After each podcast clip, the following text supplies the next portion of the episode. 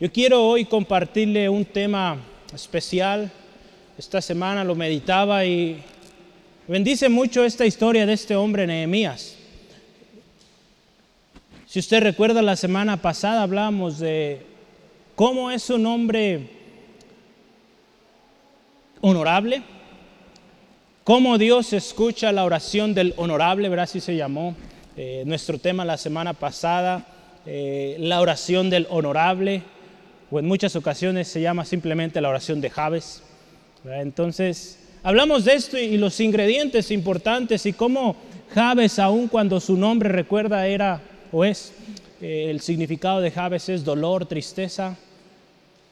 Dios usó a este hombre y Dios en su gran amor, su gran misericordia dijo, esta oración vale la pena que esté en mi libro, para que un día en Guadalajara, Jalisco, en el centro de Fe Angulo, mis hijos aprendan cómo orar y que esa oración sea eficaz. Pero ahí eh, pedía a Dios bendición, que su territorio se expandiera. Él pedía que la mano de Dios estuviera con él. Y número tres, él pedía que lo librara del mal. Hoy en día vivimos tiempos muy alarmantes, difíciles, y necesitamos estas tres cosas la bendición del Señor. Amén. Todos aquí queremos ser bendecidos, yo creo, ¿verdad? Sí, como iglesia queremos ser bendecidos, como familias, como nación, nuestra nación necesita de Dios. Necesitamos la bendición del Señor. Pues es algo que podemos pedir al Señor, Señor, bendíceme. Todos aquí queremos que esa bendición dure. Esa bendición va a durar si la mano de Dios está con nosotros. Porque de otra manera, si la mano del Señor no está con nosotros, créame, de nada sirve tener todas las riquezas del mundo. No las vamos a gozar, no las vamos a disfrutar. Y último, si la mano del Señor está con nosotros, pues podremos ser librados del mal, ¿verdad? Entonces vale la pena, hermano, hermana, y yo le animo, busque al Señor cada día. Hable con confianza, Él es su Padre, ¿verdad? Entonces yo hoy quisiera de hecho, quiero, no es quisiera, quiero compartirle. Construyendo y listos para la lucha, ¿verdad? Es el tema de hoy. Vamos a estar eh, hoy meditando ahí el libro de Nehemías, eh, capítulo 4. Estaremos buscando o analizando varios versículos. Yo puse todo el capítulo. Yo le animo en casita, léalo todo y medite la palabra del Señor ahí. Hay mucho que podemos aprender ahí.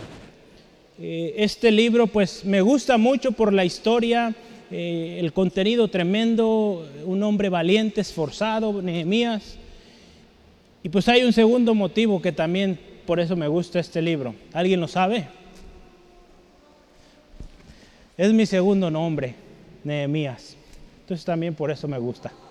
Gloria al Señor. Si no sabía, el hermano Obed, Nehemías también me llamo. Entonces es mi segundo nombre. Entonces gracias, es un nombre que Dios nos dio con propósito. Consuelo significa. Entonces, gracias al Señor. Cumplamos el propósito de Dios. Construyendo y listos para la lucha. Hay una expresión que viene de un libro, quizá alguno de ustedes lo ha leído, un libro, un clásico de la literatura del español, es el libro de Don Quijote de la Mancha. Y tiene esta frase, es muy común en España, se usa mucho, México yo no la había oído tanto, y es, ladran, Sancho, señal que cabalgamos. Esta expresión se suele usar para hablar de, de, aquellas personas que están luchando, están batallando en su vida y hay mucha crítica, mucha oposición. Pero esta frase indica, sí, hay gente hablando, hay gente criticando, eso es una indicación de que vamos avanzando. Créame hermano, hermana, mientras no avanzamos, mientras no caminamos, todo tranquilo, nadie dice nada. No sé si usted lo ha visto, pero conforme usted sube, si hablamos por ejemplo en el ámbito laboral, en los trabajos, conforme usted va creciendo, quizá en puestos, en responsabilidades, siempre va a haber oposición. Siempre va a haber alguien que quizá por envidia o por otras cosas querrá oponerse a lo que usted está logrando, a lo que usted está emprendiendo. En la historia de hoy vamos a hablar también de alguien o algunos hombres que estaban trabajando en una gran obra y tuvieron oposición. tuvieron crítica, burla. Y créame hermano, hermana, esto no es algo nuevo. Nosotros vivimos cada día en este tipo de situaciones y por eso es importante que consideremos este tema. Estamos, si hablamos por ejemplo en el aspecto familiar, usted está construyendo una familia. Si aún no se ha casado, en algún momento va a llegar y va a construir una familia. Usted está construyendo una carrera profesional. Usted está construyendo una empresa o un negocio pequeñito. Va a haber oposición, va a haber dificultades. Vamos a ver, hermano, hermana, cómo es importante definir una estrategia cuando estamos emprendiendo. Buscamos, hermano, hermana, todos cuál será la mejor estrategia e intentamos muchos métodos cada día. En esa búsqueda y aplicación de estrategias encontramos también oposición que en ocasiones nos limitan o simplemente o tristemente nos detienen. Hay, hay oposición de tal grado que nos detienen de lo que queremos hacer.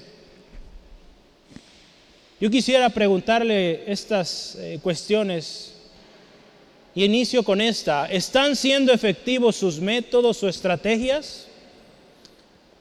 ¿Está considerando a Dios en estas estrategias? ¿Qué dice Dios de esas estrategias? Todos planeamos, ¿verdad? Planeamos, digo yo, la próxima semana pienso trabajar de lunes a viernes, el sábado tendré un tiempo con la familia, el domingo a la iglesia. No sé, cada uno hacemos planes. En esos planes estaremos o estamos considerando a Dios. ¿Está luchando solo o en familia. Conforme estudiamos, usted va a ver la importancia de la familia y a mí me, me da mucha alegría y gozo saber que Dios está confirmando en cada eh, mensaje, en cada actividad que tenemos, que Dios tiene un enfoque en la familia. Hoy, sin yo haberlo predispuesto, vamos a hablar de la familia una vez más. En esta historia de enemías, constructores, guerreros, la familia. Entonces, pues la familia está en el corazón del Señor.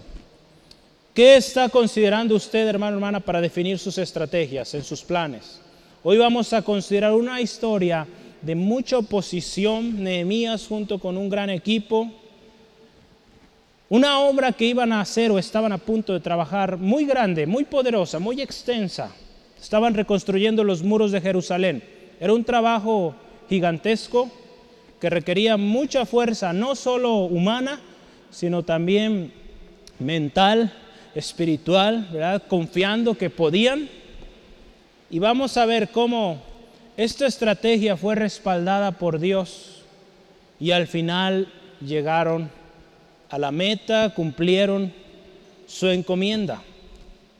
Yo le animo, ponga mucha atención, no se me distraiga por nada, Dios le va a hablar hoy. Amén. Sí, amén. ¿Por qué no voltea con su hermano, su hermana y le dice, hermano, Dios te va a hablar hoy, pon atención? Sí, amén. No te duermas. Gloria al Señor. Vamos a empezar. Oposición. Oposición externa e interna. Los versículos que vamos a considerar es versículo 1 al 2, es el primer tema. Cuando uno emprende una gran obra, la oposición es segura.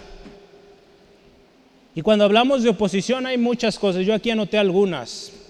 Podremos tener oposición en cuanto a recursos económicos, a veces no vamos a tener suficiente y, podremos, y tendremos que detener la obra. Podremos tener oposición en cuanto a recursos humanos, no va a haber gente para la obra. Otro tipo de oposición será desánimo, enfermedad, cansancio, las circunstancias a nuestro alrededor por ejemplo, una, pandemia ¿verdad? que detenga la obra. En algunas eh, grandes empresas se detuvieron proyectos por razón de la pandemia que necesitaban gente presencial. Yo doy gracias a Dios en la industria donde yo me desenvuelvo, pues hubo mucho más trabajo, porque eh, pues todo el mundo aquí usamos la tecnología, los celulares, las páginas en internet, y pues yo me dedico a esas cosas. Entonces, gloria al Señor, hubo trabajo y, pude trabajar desde casita. Pero en muchos lugares hubo esas eh, limitaciones.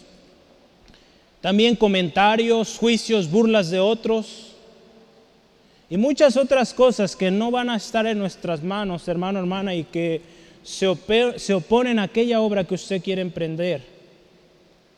Entonces, una cosa que es vital, es importante, es que usted y yo, hermano, hermana, conozcamos y entendamos, ahorita usted va a escuchar esta palabra, entender que la oposición es segura.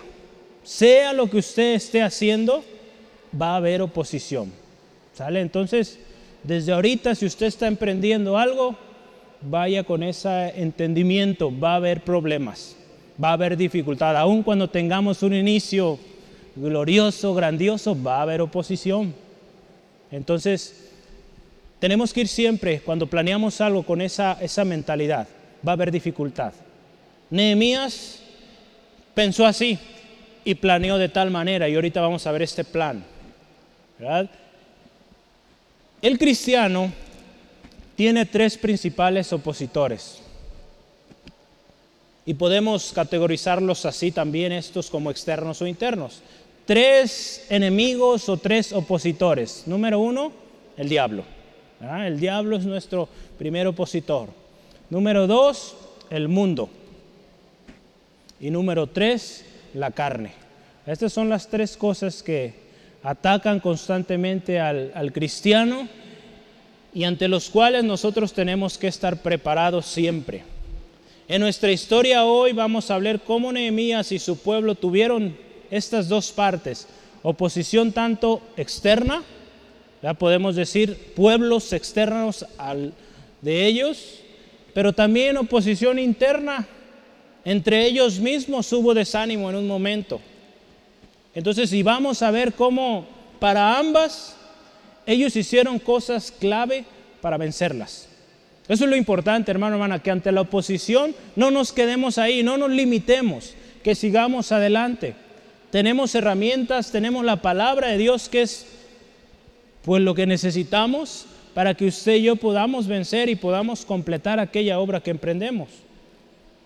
Si hablamos de la posición externa, yo quiero leer los primeros cuatro versículos. Dice así la palabra de Dios, Nehemías 4, 1 al 4. Dice, cuando yo, Zambalat, que nosotros edificamos el muro, se enojó y se enfureció en gran manera e hizo escarnio de los judíos y habló delante de sus hermanos y del ejército de Samaria y dijo, ¿qué hacen estos débiles judíos? ¿Se les permitirá volver a ofrecer sus sacrificios? Acabarán en un día, resucitarán de los montones del polvo las piedras que fueron quemadas. Y estaba junto a él Tobías, Samonita, el cual dijo, lo que ellos edifican del muro de piedra, si subiera una zorra lo derribará. Oye, oh Dios nuestro, que somos objeto de menosprecio, y vuelve el baldón de ellos sobre su cabeza y entrégalos por despojo en la tierra de su cautiverio. Zambalat, Ahí habla de, vamos a empezar hablando de oposición externa o cosas que no están dentro de nuestro control. Zambalad era un judío también. Muchas veces la oposición va a estar dentro de nuestra misma familia. Era un judío también, pero era gobernante de Samaria en ese tiempo.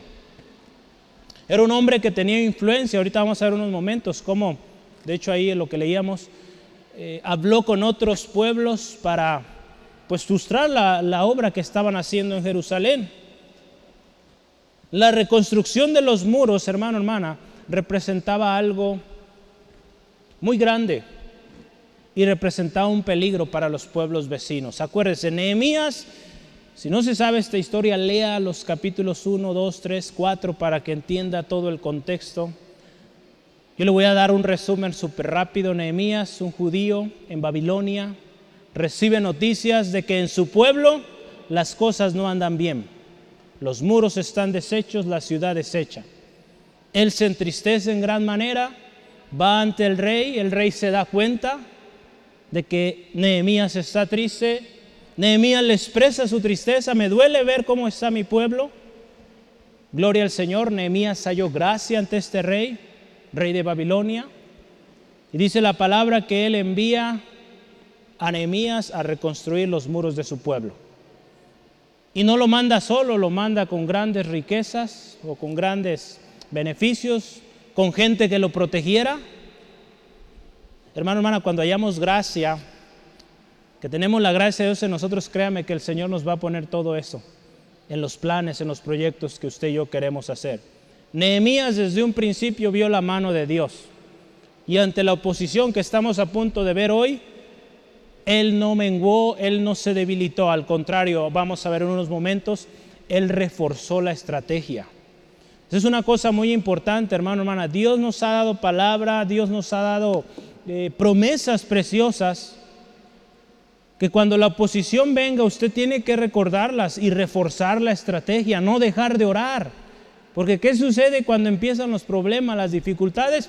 Dejamos de orar, dejamos de acudir a la iglesia con nuestros hermanos, Dejamos todo lo relacionado a Dios y ahí está el problema.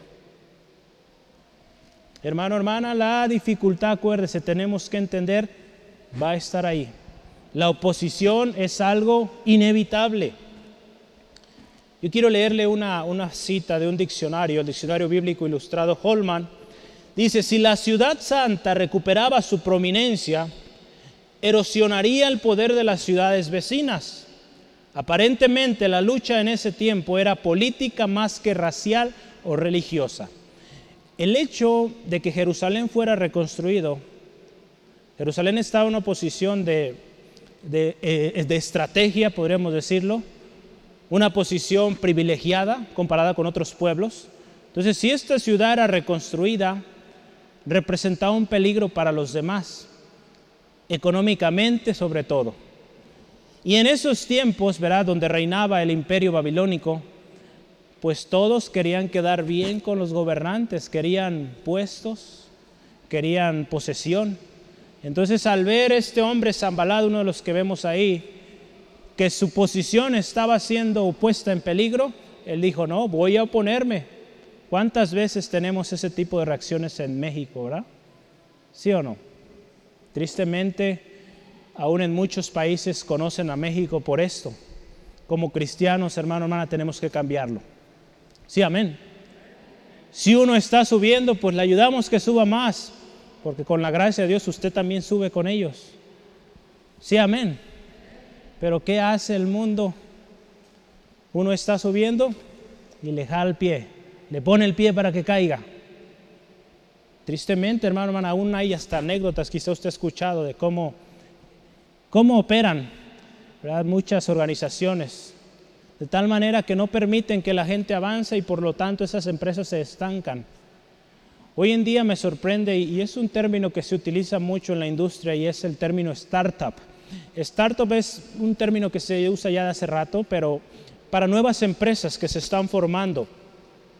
Y algo interesante es que empiezan pocos, tienen una idea, van trabajándola, eh, procesándola, pero tienen una mentalidad de que juntos van a crecer. Y lo interesante es que esas pequeñas empresas van creciendo y lo que hacen ellos es que a todos los empleados los hacen parte de la empresa. Hay muchas maneras como. Una es les dan acciones de la empresa. De tal manera que estos eh, participantes de la empresa, dado que tienen acciones o tienen inversión en esa empresa, pues se comprometen a que ésta crezca. Entonces, si uno crece, crecen todos. ¿Sale? Entonces, esta mentalidad es buena. Hay un libro escrito eh, al respecto y nos habla de hecho sobre el pueblo de Israel. Es un libro escrito por alguien que pues no es cristiano, pero le llaman así, la nación startup. Usted puede ver la historia de, de Israel, cómo en los últimos años ha crecido de manera tremenda ante esta pandemia de las mejores estrategias, porque ellos tienen esa mentalidad, crecer juntos. No sé si usted sabe, pero en Israel el servicio militar es para todos, parejo. Hombres, mujeres, todos participan.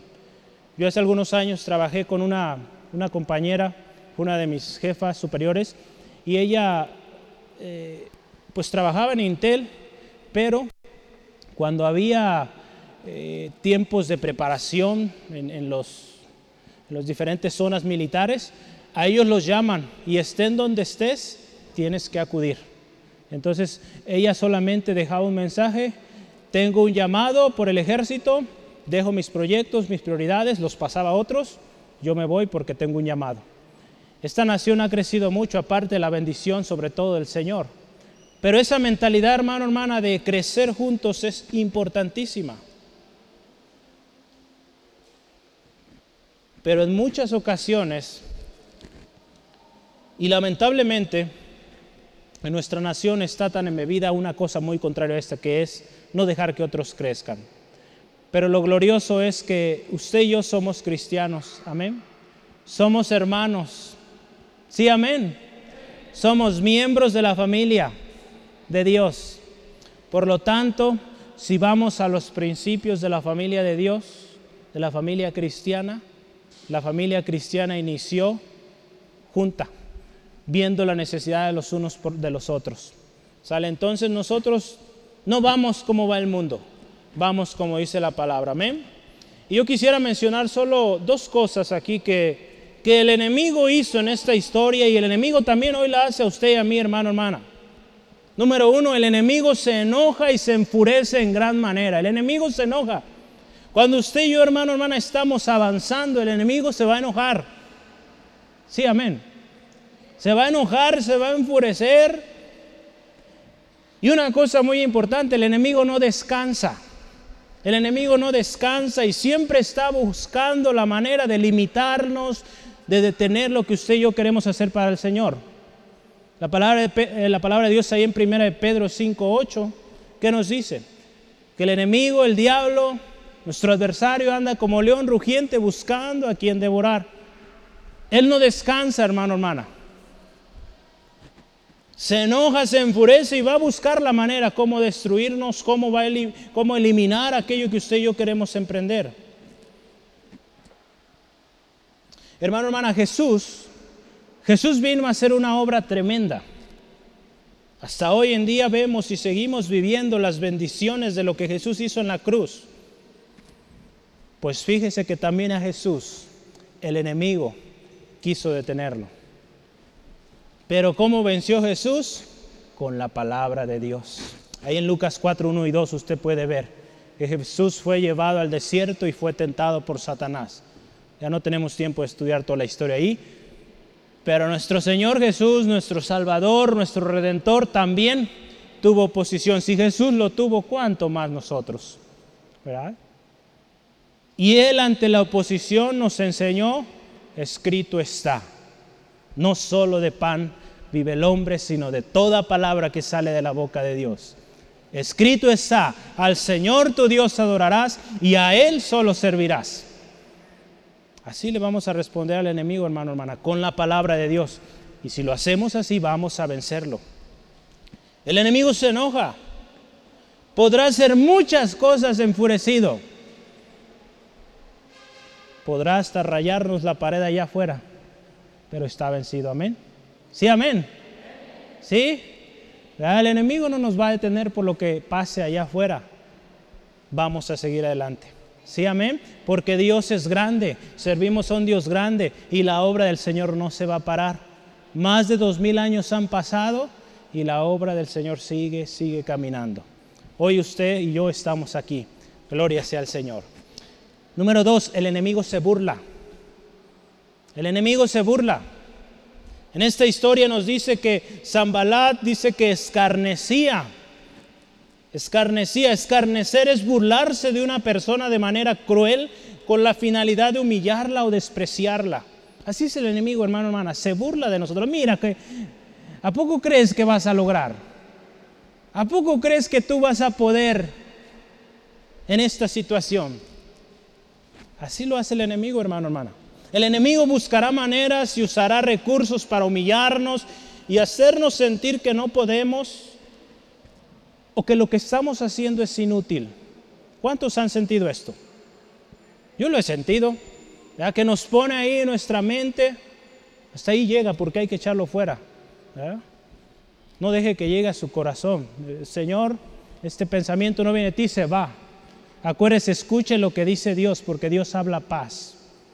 Entonces, si el enemigo viene con pensamientos de no sirve, no sirve de nada que hagas esto o aquello, créame que sí sirve porque usted lo está haciendo con la palabra del Señor. Hay un ejemplo de una historia muy interesante ahí y nos habla del rey Ezequías. Yo quisiera que vea cómo el enemigo habla o cuáles son las palabras del enemigo. Yo solo traje dos ejemplos. En Segunda de Reyes 19, vamos juntos. Senaquerib se opuso también al rey Ezequías y vea qué palabras usa. Algunas de estas palabras le sonarán a usted o tendrán algo en relación con lo que a veces nosotros experimentamos. Ahí Segunda Reyes 19, 10 al 13. Y así diréis a Ezequías, rey de Judá, Senaquerib diciendo, no te engañe tu Dios en quien tú confías para decir, Jerusalén no será entregada en mano del rey de Asiria. Y aquí tú has oído lo que han hecho los reyes de Asiria a todas las tierras, destruyéndolas, y escaparás tú. ¿Acaso libraron sus dioses a las naciones que mis padres destruyeron? Esto es Gozán, Arán, Resef, y los hijos de Edén que están en Tesalar, Telazar. ¿Dónde está el rey de Amad, el rey de Arfad y el rey de la ciudad de Sefarbaim, de Ena y de Iba? Fíjese las palabras del rey de Asiria, Senaquerib. ¿A poco tú vas a escapar de mí? Hablando ahí Senaquerib. ¿Acaso los dioses de esas naciones pudieron contra nosotros? Pues fíjese, hermano, hermana, que al Dios que usted y yo servimos es el Dios de dioses. ¿Sale? Entonces, sí podemos. Entonces, cuando el enemigo venga con pensamientos de es inútil, no sirve lo que estás haciendo, créame, sí sirve y es poderoso, porque usted lo hace para el Dios Todopoderoso. Y el Señor, si ha dado promesa a usted, sea lo que sea que usted está emprendiendo, lo ha puesto en las manos del Señor, no es inútil. Nada de lo que usted y yo hacemos para el Señor es inútil. Créame que es de bendición. Entonces, crea hermano, hermano, usted podrá ver la historia completa de Ezequías, cómo buscó al Señor y Dios les dio una tremenda victoria ahí. Hay otra historia más que yo quisiera eh, que analicemos. Estamos hablando de que el enemigo se burla. Aquí Senaquerib se burlaba. Hay otra historia muy famosa, muy conocida. Los niños la adoran. Esta clase les encanta. Primera de Samuel 17, David y Goliat. Vamos a ver qué dijo Goliat. ¿Qué le dice Goliat cuando ve aquel pequeño muchacho con una lanza en su mano, piedras en sus manos. ¿Qué le dice este hombre? Vea, ¿qué dice el enemigo burlándose? 1 Samuel 17, 43 al 44. Dice así la palabra, y dijo el filisteo a David, soy yo perro para que vengas a mí con palos. Y maldijo a David por sus dioses. Dijo luego el filisteo a David, ven a mí y daré tu carne a las aves del cielo y a las bestias del campo. Fíjese qué tremendo. Este hombre maldiciendo a David, diciéndole, ¿a poco crees que soy cualquier cosa para que vengas con palos, con piedras?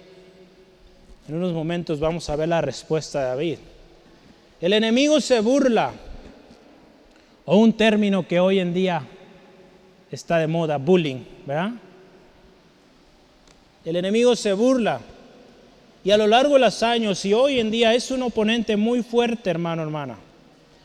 Pero gloria a Dios, usted y yo somos más que vencedores en Cristo y debemos escuchar lo que Dios dice. Él habla paz a su pueblo y Él tiene pensamientos de bien y no de mal. Yo le animo, hermano, hermana, cuando vengan esos pensamientos, piense de quién vienen. Hay un dicho, ¿verdad? Tomar las cosas de quién vienen. Entonces, si vienen este tipo de cosas, eso no habla Dios, hermano, hermana. Dios no nos va a hablar que somos inútiles, eso no nos dice Dios. Él le dice con amor, amor, con amor eterno te he amado. Él le dice que usted es real sacerdocio, nación santa, pueblo adquirido. Él le dice que usted es especial, dio a su hijo por usted. Por lo tanto, hermano, hermana, cuando vengan esos pensamientos es, dice un hermano, en automático, échelos para afuera. No son de usted, ni, menos, ni mucho menos de nuestro Dios. Salmo 85, versículo 8, reforzando lo que acabamos de mencionar. Y dice así, y yo le animo, diga estas palabras. escucharé lo que hablará Jehová Dios, porque hablará paz a su pueblo y a sus santos. ¿Cuántos santos, pueblo de Dios aquí? Amén. ¿Cuántos santos, pueblo de Dios? Amén, amén. Entonces escucha, hermano, hermana, lo que Dios habla, porque Él habla paz, Él habla paz. Jeremías 29, 11 nos dice que yo sé los pensamientos que tengo acerca de ti, pensamientos de bien y no de mal, a fin de que prosperes. Entonces, Dios tiene pensamientos de bien para usted. Hay de nosotros, hermano, hermana, si no los escuchamos, si no escuchamos lo que Dios dice aquí. Sí, amén. Entonces, ¿qué vamos a hacer ante la oposición? ¿Qué vamos a hacer? El enemigo se burla, se enoja, patalea, hace tanta cosa. Número uno, vamos a orar. Vamos a orar a Dios. Ahí en el versículo 9 de nuestro texto, Nehemías 4:9, dice así: Entonces oramos a nuestro Dios. Al oír todas estas palabras de este rey, al ver lo que, lo que estaba sucediendo a su alrededor, ellos dijeron, vamos a orar. Dice ahí, vamos a orar. Entonces oramos a nuestro Dios y por causa de ellos pusimos guarda contra ellos de día y de noche. Entonces, número uno, se pusieron a orar. Antes de golpear, antes de presentar ataque, vamos a orar. Antes, hermano, hermano, de que usted hable, Señor, ¿qué hago? ¿Qué hacemos? ¿Sale? Yo le animo, haga eso. Nos cuesta, porque a veces somos muy impulsivos, queremos luego, luego con nuestras manos hacer justicia. Acuérdese, Dios pelea por nosotros. Por lo tanto, primero ore y el Señor le va a guiar qué va a hacer. En ocasiones habrá que usted tomar eh, acción, cartas en el asunto, tendrá que quizá enfrentar un proceso legal, no sabemos, Dios le va a guiar, pero primero vaya a Dios, bien le va a decir qué hacer a través de su palabra, a través de alguna palabra en la iglesia, a través de un hermano, una hermana, Dios le va a hablar y le va a enseñar. Entonces, número uno, orar a Dios. Número dos, reforzar la estrategia. Hoy vamos a hablar unos momentos de reforzar la estrategia. Entonces, vamos a orar primero a Dios, hermano, hermana. El enemigo, hermano, hermana, créame, ya está vencido. Su destino está dicho en Apocalipsis 22.10 lanzado al lago de fuego. Entonces, hermano, hermana, así dígale, ya estás vencido. ¿Qué vienes a hacer aquí? ¿Quién te invitó? Dígale. ¿Sí, amén? No tienes parte ni suerte aquí. Entonces, váyase de aquí. No tiene lugar. No demos lugar a esto, hermano, hermana, porque cuando nosotros empezamos a escuchar lo que el enemigo dice, créame que, sí, nos decaemos, empezamos a desmayar pero escuche lo que Dios habla porque Dios habla paz. Tomemos una actitud como la de David. Cuando Saúl le dijo, ¿a poco crees que con palos, piedras vas a poder? ¿Y qué le dice David? Tú vienes contra mí con espada jabalina, pero yo vengo ante ti en el nombre de Jehová de los ejércitos. Del Dios Todopoderoso, hermano, hermana, al cual este hombre está ofendiendo. Entonces si tú vienes con todo lo que quieras, pero yo vengo en nombre del Dios Todopoderoso. Entonces, hazte un lado. Y qué tremenda victoria. Los niños les encanta esta historia. A mí me apasiona mucho esta vida de este joven valiente con fe. Pero hoy vemos, hermano, hermana, David tuvo esa oposición, pero no lo detuvo. Él fue y venció no importando su propia condición, porque como mencionábamos hace unos momentos, nuestra condición, nuestro cuerpo, nuestras fuerzas pueden ser limitación para hacer lo que Dios quiere. Pero si Dios con nosotros, ¿quién contra nosotros? Amén. Sí, amén. Entonces, oposición externa siempre va a haber. La historia de, David está en 1 Samuel. Vamos a ver oposición interna. El pueblo de Jerusalén, Nehemías, tuvieron oposición de fuera a este hombre junto con otros pueblos, pero también internamente hubo algo de oposición. Vamos a leer ahí los versículos 11 y 12. Versículos 11 y 12. Dice así la palabra, y nuestros enemigos dijeron, no sepan ni vean hasta que entremos en medio de ellos y los matemos y hagamos cesar la obra. Pero sucedió que cuando venían los judíos que habitaban entre ellos, nos decían hasta diez veces, de todos los lugares de donde volviereis, ellos caerán sobre vosotros.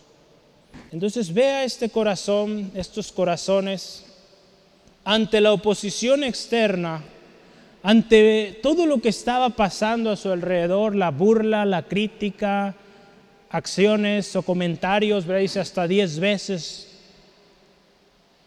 el pueblo de Israel comenzó a ver sus fuerzas y se comenzó, dice ahí la palabra, a cansar. Si usted ve ahí el versículo 10, ese no, no lo leí, pero vamos leyéndolo, dice aquí estas palabras. Y dijo Judá, las fuerzas de los acarreadores se han debilitado y el escombro es mucho y no podemos edificar el muro. Fíjese, ellos empezaron a ver lo que la gente decía, hablaba. Vieron su condición física y dijeron, sí, estamos muy cansados, no vamos a poder. ¿Cuántas veces hemos actuado de esa manera? Sí, sí es cierto, no puedo, no, esto ni para qué. Tanto tiempo que tengo orando por este familiar y no viene a Cristo, hay que se quede. ¿Cuántas veces hemos pensado así? Hermano, hermana, siga firme. Siga firme porque fiel es el que prometió. Amén. No lo digo yo, lo dice la palabra. ¿Sale? Fiel es el que promete. Entonces ellos empezaron a escuchar lo que el enemigo o el enemigo decía. Dejemos de escuchar lo que el enemigo dice y escuchemos lo que Dios dice en su palabra. ¿Qué vamos a hacer con la oposición interna? ¿Qué vamos a hacer con la oposición interna? Ahí en mis notas dice externo, ¿verdad? Pues interna. ¿Qué vamos a hacer con la oposición interna? Pues creer lo que Dios dice en su palabra. Dios dice en su palabra que somos más que vencedores en Cristo, que hay promesa. Yo quiero ver un par de pasajes con usted. Isaías 40, 30 al 31. ¿Qué dice Dios? Isaías 40, 30 al 31. Dice así la palabra, los muchachos se fatigan y se cansan los jóvenes flaquean y caen, pero los que esperan en Jehová tendrán nuevas fuerzas, levantarán alas como las águilas y correrán y no se cansarán, caminarán y no se fatigarán. ¿Sale? Entonces ante el cansancio, el desánimo, esperen Dios, porque tiene nuevas fuerzas, hay fortaleza, se levantará, dice ahí, correrá y no se cansa, ni se fatiga. Es precioso la fortaleza del Señor, hermano, hermana. Vale la pena escuchar lo que Dios dice. esto es lo que Dios dice. Entonces usted decida qué quiere escuchar, lo que Dios dice o lo que el enemigo nos está diciendo. Yo creo que usted y yo somos sabios y vamos a escuchar lo que Él dice aquí. Amén. Lo que dice en su palabra. Joel 3.10. Joel 3.10. Vamos a leer este pasaje también. Dice la palabra de Dios así, forjad espadas de vuestras adones, lanzas de vuestras hoces. Diga el débil, fuerte soy. Cuando hay o venga la debilidad o ya no puedo, seguimos orando, seguimos ayunando, seguimos buscando, seguimos viviendo, seguimos compartiendo la palabra de Dios y reforzando la estrategia. Ante la oposición, hermano, hermana, usted y yo tenemos que seguir firmes. No permita, hermano, hermana, que la oposición le limite o le detenga. Dios tiene planes muy grandes para usted. Sí, amén. ¿Lo cree? Sí, amén. Yo lo creo. Únase a mi fe. Ay, qué glorioso vamos a ver la mano de Dios obrar. Dios tiene planes especiales. Hay que creer lo que Él dice porque Dios es fiel. Salmo 138, 8 dice así, Jehová cumplirá su propósito en mí. Tu misericordia, Jehová, es para siempre. No desampares la obra de tus manos. Entonces, cuando la dificultad venga, cuando la adversidad venga, diga, Dios cumplirá su propósito en mí. No porque lo merezca, sino porque su misericordia es nueva cada mañana y Él no desampara la obra de sus manos. Fíjese, cuando usted ora así, las cosas cambian, hermano, hermana. Dígale así al enemigo, no es cierto lo que tú dices, Dios tiene propósito. Él no me desampara, Él me formó, Él me llamó y soy más que vencedor en Cristo, mi Salvador. Amén, reforzando la estrategia, vamos adelante.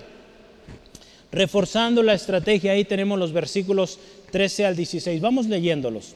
Además, dice ahí, estaba en el 5, 4, 13 al 16. Entonces por las partes bajas del lugar, detrás del muro, en los sitios abiertos, puse al pueblo, escuche esto, ¿cómo? Por familias. Aquí está, hermano, hermana, la confirmación del Señor. Yo me gozaba anoche que leía esto. Por familias, con sus espadas, con sus lanzas, con sus arcos Después miré y me levanté y dije a los nobles y a los oficiales y al resto del pueblo, no temáis delante de ellos, acordaos del Señor grande y temible, pelead por vuestros hermanos, por vuestros hijos y por vuestras hijas, por vuestras mujeres y por vuestras casas. Y cuando oyeron nuestros enemigos que lo habíamos entendido, esta parte es clave, anote ahí, entendido, y que Dios había desbaratado el consejo de ellos, nos volvimos todos al muro cada uno a su tarea. Desde aquel día, la mitad de mis siervos trabajaba en la obra y la otra mitad tenía lanzas, escudos, arcos, corazas y detrás de ellos estaban los jefes de toda la casa de Judá. Fíjese, qué actitud, ¿verdad? Ante la oposición, todo lo que estaba pasando alrededor, eh, Nehemías reforzó la estrategia. Dio palabras de ánimo, ánimo y a trabajar. No es tiempo de descansar ni decir que estoy cansado, la fortaleza viene del Señor y vamos. Nuestro Dios es grande, es temible y no hay pueblo que se pueda oponer. La Biblia, hermano, hermana, es un libro de principios. Es un libro de principios. Y en esos principios usted y yo encontramos estrategias prácticas efectivas para vencer al enemigo. En la palabra de Dios usted encuentra todo lo que usted necesita para enfrentar cada día, hermano, hermana, las circunstancias que está viviendo. Pero aquí el detalle es que necesitamos ir a ella. Si no vamos a ella, pues no va a caer solo. Usted y yo tenemos que ir y buscar su palabra. La estrategia de Nehemías nos enseña mucho sobre cómo hemos de trabajar y lo que debemos entender. Aquí dice que el pueblo entendió. ¿Entendió qué? Pues entendió que su Dios es grande, que es temible. el pueblo entendió que lo que iban a hacer era plan de Dios. Dios estaba respaldando. La estrategia ahí fue, fíjese, organizados por familias. Por eso a mí me bendice mucho esta palabra, porque veo ahí organización en familias. Entonces, ore por su familia, que pronto esté aquí completa, porque Dios tiene propósito para usted, para su familia. Amén. Sí, amén, gloria a Dios. En el versículo 14 dice la palabra que también Él les recordó y les reafirmó quién es Dios que Dios dice ahí la palabra es grande y temible. Sí, amén. Dios es grande, es temible. Dice, acordaos del Señor, grande y temible. Y número tres, les dio la razón por la cual pelearan. Les dijo, peleen por sus hermanos, peleen por sus hijos, sus hijas, sus esposas, sus casas. Hermano, hermana, el Señor nos está llamando a guerrear por su familia. Ore, interceda por su familia, luche. La respuesta va a venir, pero no debemos dejar de orar. Vea, este pueblo siguió orando, preparó, reforzó su estrategia. Entonces no desmaye, hermano, hermana, su familia va a venir a Cristo. Sí, amén. Créalo y no deje de orar no deje de reforzar la estrategia que Dios le ha dado. Cuando entendemos la estrategia, hermano, hermana, o la razón de nuestra lucha, y sobre todo quién está con nosotros, nadie nos puede detener.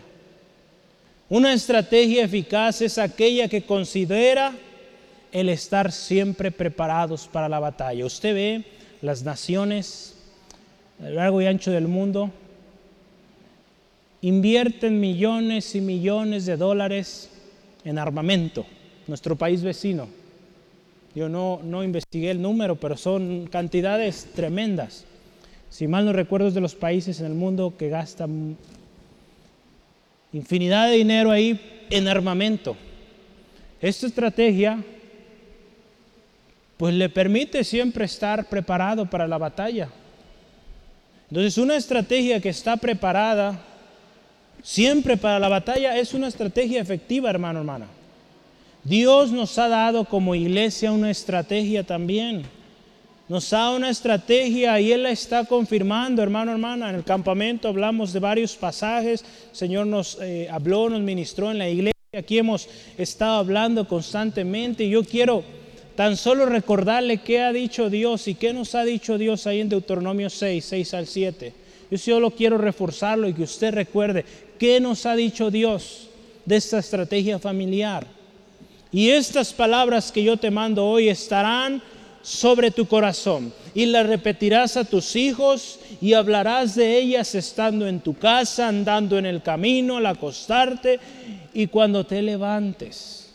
Ahí usted puede seguir leyendo ahí. Entonces, estas palabras, la palabra de Dios, usted la va a compartir a sus hijos, sus hijas, de tal manera, hermano, hermana, que refuerce esta familia y cumplamos juntos con nuestra familia el propósito que Dios tiene para nosotros. Tan solo imagínese por un momento, si usted junto con su familia estuviera aquí, su familia completa, estoy seguro que este lugar no nos ajusta. Si todos traemos a nuestra familia completa aquí. Entonces empecemos ahí, nuestra familia. Claro está, vamos también afuera, pero empiece ahí, en lo cercano. Y poco a poco vamos afuera. Gloria al Señor reforcemos o reforcemos la estrategia y busquemos la dirección del Espíritu Santo para llegar a completar esta obra. Porque fíjese, la obra es, aquí Nehemías usó dos palabras que me llamaron mucho la atención. La obra que están haciendo es grande y es extensa. yo así creo que la obra que estamos usted y yo haciendo aquí es grande y extensa. ¿Sí? Gloria al Señor. Hoy con los medios de comunicación podemos llegar hasta donde usted quiera hasta fuera de este mundo, porque los satélites que están allá arriba, pues tienen conexión con la Tierra, entonces va a llegar hasta allá. Si se conectan ahí a cfangulo.com, ahí va a estar el mensaje. ¿Sí, amén? Entonces hasta allá llegamos, gloria al Señor. Entonces, la obra que Dios tiene para usted, su familia, es grande y extensa. La mejor estrategia en la vida del creyente, hermano, hermana, será aquella que teme a Dios y reconoce que Él es grande y que Él es temible. Si usted y yo tenemos temor de Dios, primero, y reconocemos que Él es grande, créame que vamos a vivir una vida que le agrada. Porque temer a Dios es esto, respetar a Dios, honrar a Dios en todo lo que hacemos. No nomás el domingo, en estas dos o tres horas que estamos aquí. Es en todo, en el trabajo, en la escuela, en la calle, en todos lados. Eso es, hermano, hermana, temer a Dios. La estrategia que va respaldada por Dios está destinada a la victoria. Si Dios con nosotros, ¿quién contra nosotros? Romanos 8:31, ¿verdad? Y último, yo quiero que terminemos con esto, construyendo con la espada ceñida. A los versículos 17 y 18 de nuestro pasaje base, Nehemías 4. 17 y 18. Dice la palabra del Señor así. Los que edificaban en el muro, los que acarreaban y los que cargaban con una mano trabajaban en la obra y con la otra tenían la espada. Porque los que edificaban, cada uno tenía su espada ceñida a sus lomos y así edificaban. Y el que tocaba la trompeta estaba junto a mí. Una batalla Puedo decirlo con seguridad, no es batalla si no hay armas.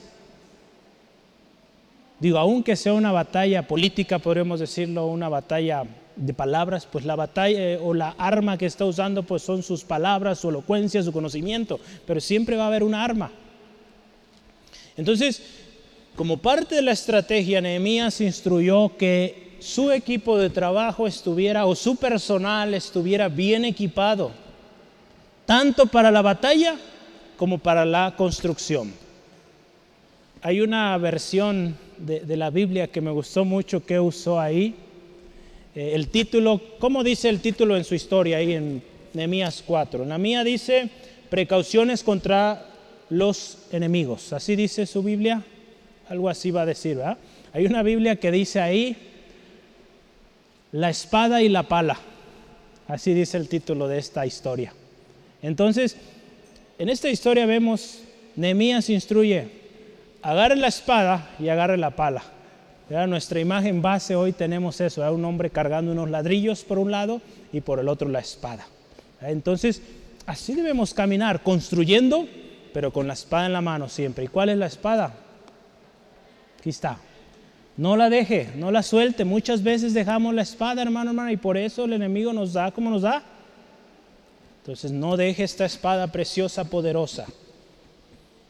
Ahí dice, fíjese, con una mano trabajaban y con la otra tenían la espada, ¿verdad? Esta manera de trabajar parece difícil aún en nuestra vida cristiana, parece difícil estar elaborando al día a día y todavía ir y leer la palabra, pues primero lea la palabra y luego vaya a trabajar. Si le cuesta al final del día, ¿verdad? cada quien tenemos horarios, actividades distintas, dedique un tiempo al Señor. Aquí en esta historia el hecho de que estuvieran con una mano en la pala, otra con la espada, representaba seguridad, representaba que si el enemigo llegaba, ya estaban listos. Y pues más glorioso, más efectivo, ya estaban calientitos. Entonces tenían fuerzas listas para, para darle al enemigo, ¿verdad? Sí, amén. Entonces más nos vale que estemos bien filosos en la palabra, amén. ¿Sí? Llénese del Señor, hermano, llénese de la palabra de Dios. Dice ahí también la segunda parte, había unos que tenían en una mano la espada y en otra la, pala o el pico, lo que tuvieran para construcción, pero había, dice ahí, los que edificaban, que estaban colocando los ladrillos quizá o los adobes, dice ahí que cada uno tenía ceñida su espada en los lomos y así edificaban. Había algunos que era imposible pues sostener la espada mientras ponía un ladrillo, no sé, requerían sus dos manos para trabajar. Entonces, pero la espada no la dejaban. Aquí estaba ceñida, bien agarrada, no la soltaban. Yo busqué esta palabra porque me llamó la atención, ceñido, y hay un, eh, un diccionario utilizado por Google o Google, es el Oxford Languages, así se llama, y ceñido significa que rodea algo apretándolo, ajustándolo mucho a su superficie, sin dejar apenas espacio. Entonces nos habla de algo que está pegadísimo, apretado ahí, con el propósito de que no se caiga. Entonces esto nos habla que al igual que los anteriores, también estaban estos hombres preparados para la batalla. Tenían sus manos ocupadas quizá, pero su espada estaba bien puesta. Para el momento que el enemigo aparecía, rápido, vámonos, aquí estamos. ¿Cuántos estamos listos así, hermano, hermana? Con su espada bien ceñida. Amén. O la está dejando en su casa. No la deje, hermano, hermana. Llévela siempre con usted. Y en cuanto el enemigo venga, más que vencedor soy en Cristo. Todo lo puedo en Cristo que me fortalece. Mayor es el que está conmigo que el que está en el mundo. Si entonces luego, luego saque la espada. Ya no saque otra cosa, saque la espada del Señor. Amén. La espada del Espíritu. Como cristianos vivimos en una lucha constante y necesitamos entender una vez más que nuestra lucha no es contra carne ni sangre. Vamos a ir a Efesios, Efesios 6:12. Este texto muy conocido, Efesios 6, la armadura de Dios. Pero yo quiero que usted y yo reforcemos estos pensamientos.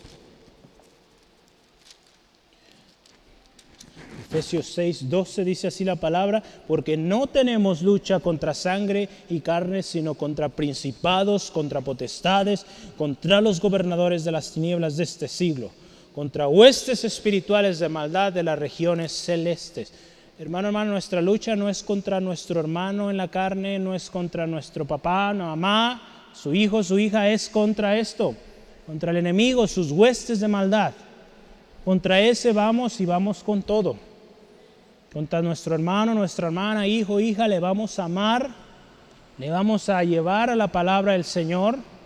Acuérdense, le vamos a amar, no solapar, no encubrir lo malo que estén haciendo, eso no.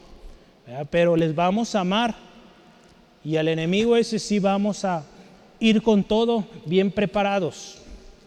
Ahí usted ve en Efesios 6:11, yo también quiero que leamos vestidos de toda la armadura de Dios para que podáis estar firmes contra las acechanzas del enemigo. Vamos a leer cuál es esta vestimenta, versículo 13 eh, al 17 de Efesios 6. Dice así la palabra, por tanto toma la armadura de Dios para que, esté, para que podáis resistir en el día malo y habiendo acabado todo, estéis firmes. Primero, estad pues firmes. Número uno, ceñidos vuestros lomos con la verdad, el cinto de la verdad, y vestidos con la coraza de justicia. Número dos, calzado los pies con el apresto del Evangelio de la paz, el calzado, el Evangelio. Número cuatro, sobre todo, toma el escudo de la fe con que podéis apagar todos los dardos del fuego del maligno. Y número, eh, número cinco, toma el yelmo de la salvación en su mente, verá que usted crea, entienda que usted es salvo. Y número seis, la espada del Espíritu, que es la palabra de Dios. Fíjense qué hermoso. Ante un enemigo tan constante que no duerme, que siempre está al acecho, necesitamos siempre portar esta armadura. Si usted y yo la aportamos siempre, vamos a vencer. Y muy importante, en el siguiente versículo, vamos a leer ahí, versículo 18, Efesios 6, 18, no sé si lo tengo ahí, lo voy a tener en la siguiente, pero Efesios 6, 18 dice, orando en todo tiempo. Sí, amén. Con toda oración y, súplica en el Espíritu y velando en ello con toda perseverancia y súplica por los santos. Jesús también enseñó ahí en Lucas. Ahí está Lucas también, puede leerlo en casita con calma. Dice que Jesús les enseñó sobre la necesidad de orar y orar siempre. Tenemos nuestra armadura y una herramienta poderosa, la oración. Nehemías junto con su equipo dice, oraron a Dios y Dios los respaldó. Una iglesia que ora es una iglesia victoriosa. ¿Sí, amén? Por eso yo le animo, ore. Este mes pasado estuvimos orando, ayunando por las familias. Créame que esa palabra no vuelve vacía y va a hacer cosas preciosas. Se está sembrando. Tuvimos una familia nueva en el campamento, dos familias. Creemos que Dios obra y Dios sigue cumpliendo su propósito en las familias. ¿Sí, amén? Yo quiero decir estos pensamientos de conclusión. Vivimos una lucha constante que requiere una estrategia eficaz y siempre a la vanguardia. La buena noticia es que Dios nos ha dado esa estrategia y está aquí, en su palabra. La lucha constante del creyente va a ser contra enemigos externos o opositores externos e internos, ambos muy letales y capaces de limitarnos y de detener nuestro trabajo o nuestro caminar con Dios. ¿Qué vamos a hacer? Número uno, ore. Oremos, oremos a Dios. Creamos lo que Dios dice en su palabra. Sigamos orando, sigamos ayunando, sigamos buscando, viviendo y compartiendo su palabra. Reforcemos nuestra estrategia. Reforzar la estrategia es ir a lo que Dios ya ha dicho en su palabra. Dios nos está llamando a una estrategia familiar.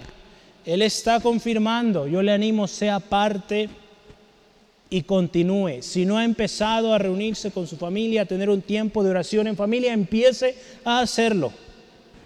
Nuestro Dios es grande y temible. Nada puede tener, puede detener su obra y propósito. recordemos esto. La mejor estrategia es aquella donde el creyente teme a Dios y reconoce que Él es grande y temible. Esta estrategia nos va a llevar, fíjese, a obedecerlo, a creer que Él es fiel y Él es poderoso. La estrategia que va respaldada por Dios y su palabra está destinada a ser efectiva, poderosa y completa, ¿no? Vamos a llegar al final. ¿Por qué no cierra sus ojitos ahí donde está, hermano, hermana? Y oramos. ¿Qué le parece? Oramos dando gracias a Dios por su palabra en esta tarde, porque Él es fiel. Gracias Dios. Gracias Dios por tu palabra hoy que nos ministra, que nos enseña, que nos conforta. y que nos habla de esta tremenda importancia que tiene el estar siempre preparados. Sí, construyendo, construyendo, pero muy importante será, vital para nuestras vidas, contar con la espada para poder hacer frente ante toda acechanza del enemigo. Nuestro Señor Jesucristo nos enseñó, siempre preparado para hablar tu palabra y con ella vencer al enemigo. Gracias Dios por esta estrategia que hoy tú nos enseñas y que nos confirmas en tu palabra que tú tienes un propósito para las familias en Centro de Fe Angulo, las familias. Por muchos años hemos trabajado con esta estrategia y no termina. Esta estrategia ha bendecido a muchas familias en Guadalajara, en toda la zona o la área metropolitana. Muchas iglesias hoy están sirviéndote Dios por esa estrategia familiar donde padres venían a este lugar con sus hijos, adoraban juntos, exaltaban tu nombre.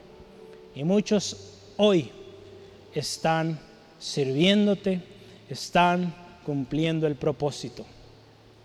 Muchos dejaron la espada y por eso hoy están como están. Hermano, hermana, yo le animo, no deje la espada, no deje la palabra de Dios, no deje su armadura la armadura de Dios, pórtela siempre y no deje de orar. No deje de orar, esté firme en lo que el Señor ha dicho. Y entienda, entienda bien que la oposición es segura. Si algo tenemos seguro es que el enemigo va a dar guerra. Pero mayor seguridad tenemos que tener que nuestro Dios es más grande y que el enemigo está vencido. Su destino ya está en el lago de fuego por la eternidad. Por lo tanto, no escuche, hermano, más lo que el enemigo dice. Escuche lo que dice Dios porque Dios habla paz. Porque lo que Dios piensa de usted es un pensamiento de bien, no de mal. Él quiere que usted prospere. Pero no deje la espada. No deje la espada y siga trabajando, siga construyendo. Es tiempo de trabajar, es tiempo de edificar. El Señor nos ha llevado también a eso, a edificar. Pero no dejemos la espada. El enemigo siempre va a querer frustrar, va a querer que usted se detenga, va a querer hacer que usted se desanime. Pero no deje la espada. Dígale al enemigo lo que dice la palabra de Dios, así como nuestro Señor Jesús lo hizo. Y yo le animo, hermano, hermana, Dios cumplirá su propósito en usted. Dios cumplirá su propósito en su familia. Yo le animo. ¿Por qué no hoy pedimos al Señor nos dé fortaleza? Dígale, Señor, fortaléceme y dame una fe genuina. Una fe que cree que tú eres grande, que tú eres poderoso, tú eres temible y ninguna oposición puede contra mí. Y si usted ha desmayado, hermano, hermana, si se ha desviado, Tome una vez más la palabra, créala y obedézcala. Hoy Dios nos ha dado palabra. Su palabra es viva, es eficaz, es estrategia eficaz. Hablamos de que la palabra es un libro de principios. Yo le animo, vuelva a ella. Si se ha alejado o nunca la ha leído, comience a leerla. Es un buen inicio. Dios tiene mucho que enseñarle. Y entre esa enseñanza está lo que usted necesita para vencer día a día. Hagamos un compromiso ahí en su corazón de vestir la armadura de Dios cada día. Hagamos un compromiso de no dejar de orar y reforcemos nuestra estrategia en nuestra familia Dios nos ha hablado. Dios tiene propósito para su familia, hermano, hermana. Entréguela al Señor. Siga orando. Siga creyendo, siga construyendo, siga enseñando, siga compartiendo su palabra, siga invirtiendo en el reino, siga invirtiendo, enseñando, compartiendo. Dios a su tiempo traerá el crecimiento. Pero nunca, nunca deje la espada, hermano, hermana. Mantenga la espada lista para en cuanto el enemigo presente, usted lo ataque lo domine con la palabra de Dios. Usted está orando ahí en su corazón. Yo quiero orar por usted, creyendo lo que hoy vemos en su palabra. Padre, te doy gracias por mi hermano, mi hermana aquí presente. Tú conoces sus batallas, tú conoces sus luchas constantes. Gracias Dios, porque hoy en tu palabra nos dice, que es inevitable, que tenemos que entenderlo.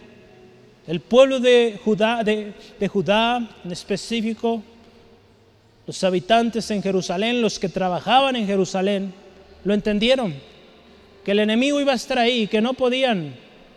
Y si eliminaban a ese enemigo, vendría otro. Pero ellos entendieron ello.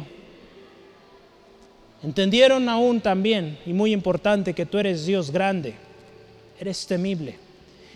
Y que si el Dios grande y temible estaba con ellos, no había lugar a duda. No había lugar para el desánimo. Hermano, hermana, entendamos que si Dios, el grande, el temible, está con nosotros, no hay diablo que nos pueda detener. No hay demonio, no hay circunstancia que nos pueda detener. Podrá hacer muchas cosas, pero no podrá robar lo que Dios ya le ha dado. No podrá robar lo que Cristo ya pagó en la cruz del Calvario. El enemigo no puede eso, hermano, hermano. Entonces aférrese, no deje de orar. Amigo, amiga que hoy nos acompañas, ha sido efectiva tu estrategia. Has definido planes de vida. ¿Te ha ido bien en ello? Qué tal te ha ido en tus planes? Hoy hablamos de estrategias. Una estrategia de vida exitosa es aquella que considera a Dios. No sé si lo has hecho, pero yo hoy te quiero invitar a considerar a Dios en tus planes. En lo que tú haces, lo que emprendes, que Dios esté ahí. Y mi recomendación es que lo pongas en la prioridad. Y créeme, te irá muy bien. La oposición va a estar, pero si Dios está contigo, eres vencedor. Pero para que Dios esté en ti, tú tienes que venir a Jesús, reconocer que Él es tu Salvador, que Él pagó en la cruz del Calvario por ti, pedirle perdón a Dios por todos tus pecados, aceptarle y créeme que las cosas cambian comienzan a marchar en un buen principio. Ese es un buen inicio para ti. En tus planes coloca esto al principio. Pon a Cristo en el principio de tu vida y te va a ir bien. Si hoy tú quieres estrategias efectivas, planes efectivos, yo te animo, dile así. Di así en tus palabras si gustas o siguiendo lo que yo digo. Yo te voy a ayudar. Dile así, Dios, te necesito. Yo quiero ser efectivo en mi vida, en mi trabajo, en la escuela. Quiero que mis planes sean exitosos, pero reconozco hoy que mi pecado no me permite, que mi condición no me lo permite y necesito un Salvador. Hoy he oído que Cristo es lo que necesito. Hoy yo reconozco que soy pecador te pido Dios me perdones de todo pecado, de toda maldad. Y hoy acepto al Señor Jesucristo como mi Señor y mi Salvador personal. Sé mi Señor. De ahora en adelante tú eres mi Señor. Te coloco en el centro, en la prioridad de mis planes, de mis estrategias, de mis proyectos de vida. Sé tú mi Señor. Y gracias Jesús, porque soy más que vencedor ahora en ti, Cristo. Yo lo creo. Dame la fortaleza, oh Dios, para mantenerme firme hasta el final. Aunque haya oposición, yo firme, sigo orando, sigo con mi espada. No dejo mi espada, sigo en ella. Gracias Dios por la victoria. En el nombre de Jesús. Amén. Amén. Gloria al Señor.